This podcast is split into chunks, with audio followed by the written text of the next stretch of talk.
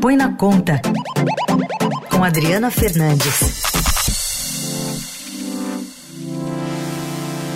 Olá, Adri, tudo bem? Bom dia. Bom dia, bom dia, Carol. Bom dia, Heisen, que está de volta depois das férias. Bom dia.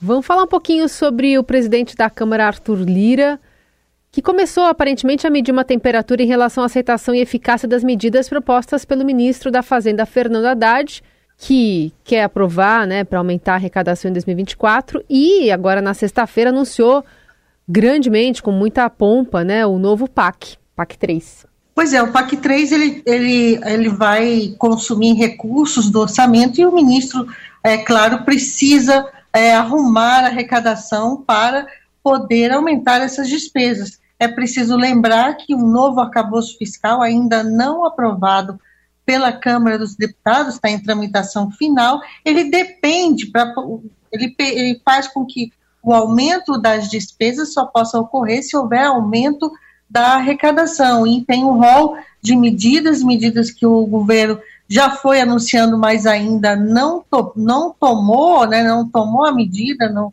baixou o ato legal, que necessita de apoio da aprovação do Congresso Nacional e muitas delas elas afetam elas, elas afetam é, os, a, a, renda mais alta, né, o chamado andar de cima é, do, dos brasileiros, os mais ricos, e há resistência no Congresso a essas medidas chamadas de Robin Hood.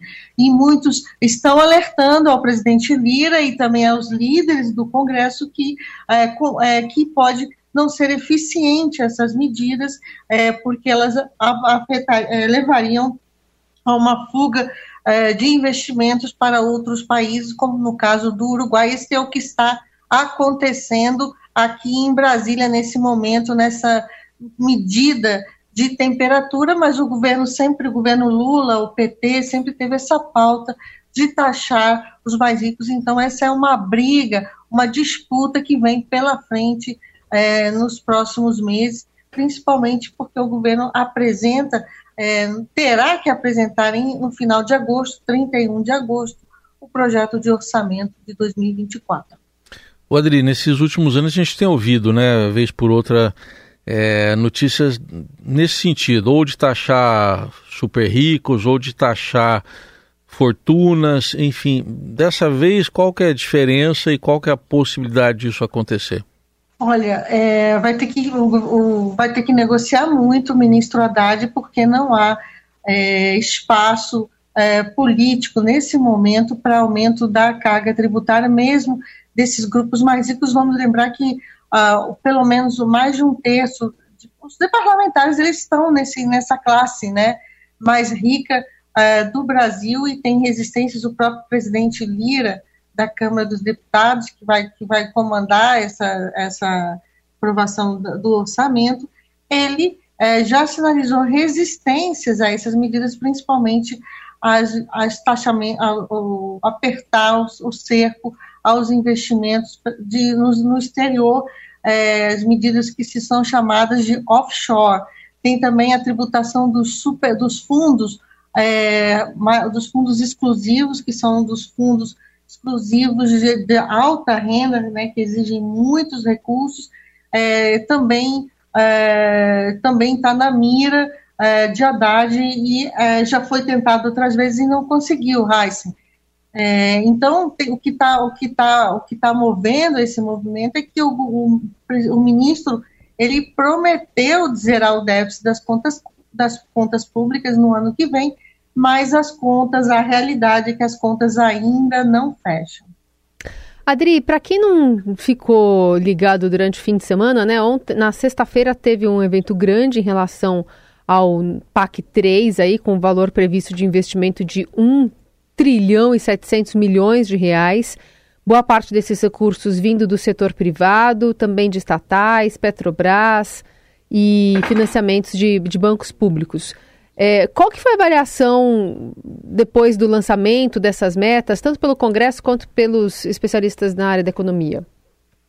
Olha, a avaliação no, no, no governo e no, no, Congresso, eu falei com o, o relator da Lei de Diretrizes Orçamentárias, Danilo Fortes, deputado Danilo Fortes do, do União do Ceará, ele fala que o PAC vai exigir realmente espaço é, no orçamento que não tem ainda. E, e na LDO é, que vai estar definida a meta de zerar o déficit no ano que vem. Já está essa discussão é, no Congresso Nacional de mudar a meta. Por enquanto, a Haddad tem dito que tem reforçado que vai manter essa redução é, do déficit. Do lado, do lado do governo, há uma expectativa gigante em relação ao PAC, né, de fazer o, um, o Brasil um canteiro de obras para, como diz o nome, acelerar o crescimento. O presidente não está satisfeito com o crescimento que vem por aí. A gente está falando em algo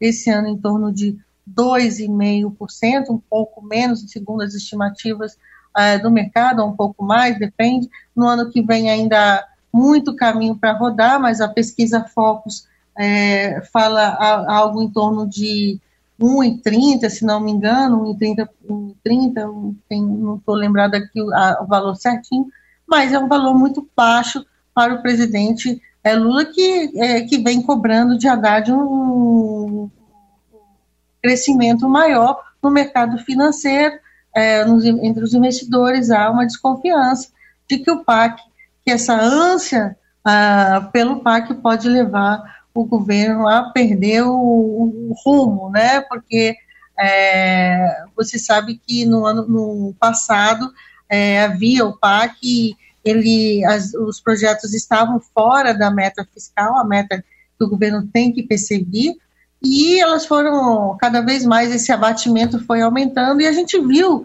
semana passada, Carol, conversamos aqui já uma tentativa de tirar é, 5 bilhões é, de investimento das estatais que são feitos no PAC da meta fiscal. Isso foi visto com um sinal muito negativo, então é, se vê que tudo está muito conectado. O PAC, a, vontade do governo de fazer mais investimentos e o, as contas públicas. O fato é que os, o, os investimentos do setor público eles estão em patamares mínimos históricos. A gente tem o, a Fundação Getúlio Vargas, o Observatório Fiscal da, do Instituto Brasileiro de Economia da FGV, ela tem um estudo, uma série histórica muito longa que começou em 1947, que mostra os investimentos em níveis ainda cresceu um pouco no ano passado, mas é, ainda no, no, nas mínimas históricas em torno do patamar de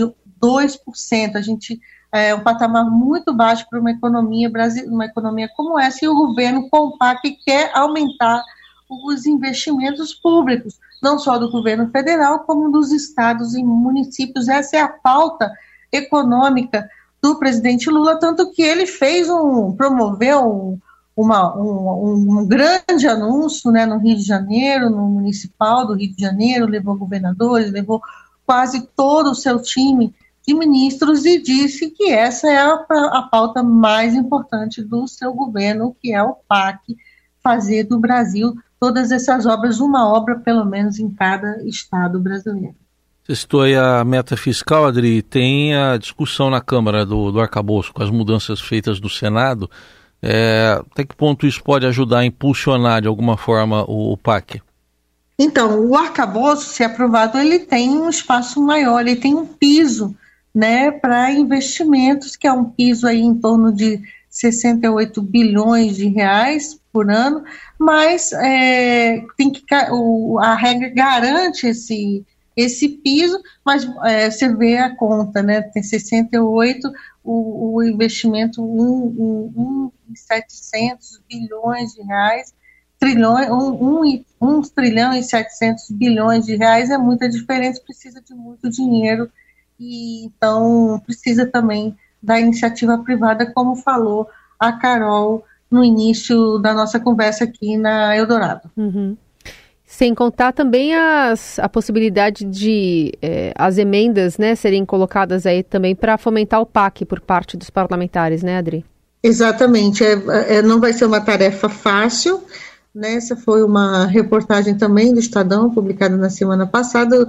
É, isso, isso, é uma coisa que acontece é, muito, né? O governo tem os seus planos de investimento e quer que os, que os parlamentares usem esse espaço é, para as imagens, para fomentar investimentos mais robustos e não aqueles investimentos picadinhos, como a gente diz aqui, uma praça, é, uma praça numa cidade, no interior. Isso aqui eu estou falando de forma até para exemplificar, mas é um pouco isso que acontece, um pouquinho aqui, um pouquinho ali. Uhum. Eles querem que haja um investimento menos pulverizado, em, em, sobretudo em obras de infraestrutura. É, isso sempre, é, vamos, vamos, vamos ver se o Congresso, os parlamentares estão dispostos a fazer isso, é, a apoiar esses investimentos maiores é, e sobre decisão é, do governo federal, porque a gente está vendo que já há alguns anos o Congresso é, se apoderou é, cada vez mais das, aumentando as emendas parlamentares e tomando a decisão. Trata-se aí de uma questão de poder. Quem decide o que vai ser investido? E eu acho difícil os parlamentares que aumentaram as emendas agora ficarem abrindo mão desse poder. Eles vão ter que ter um trabalho de muito convencimento do governo federal. Uhum. Muito bem, essa é a Adriana Fernandes conosco no Jornal Eldorado. Põe na conta, volta na quarta-feira. Obrigada, Adri. Até quarta para você, Heisen e todos os ouvintes da Eldorado.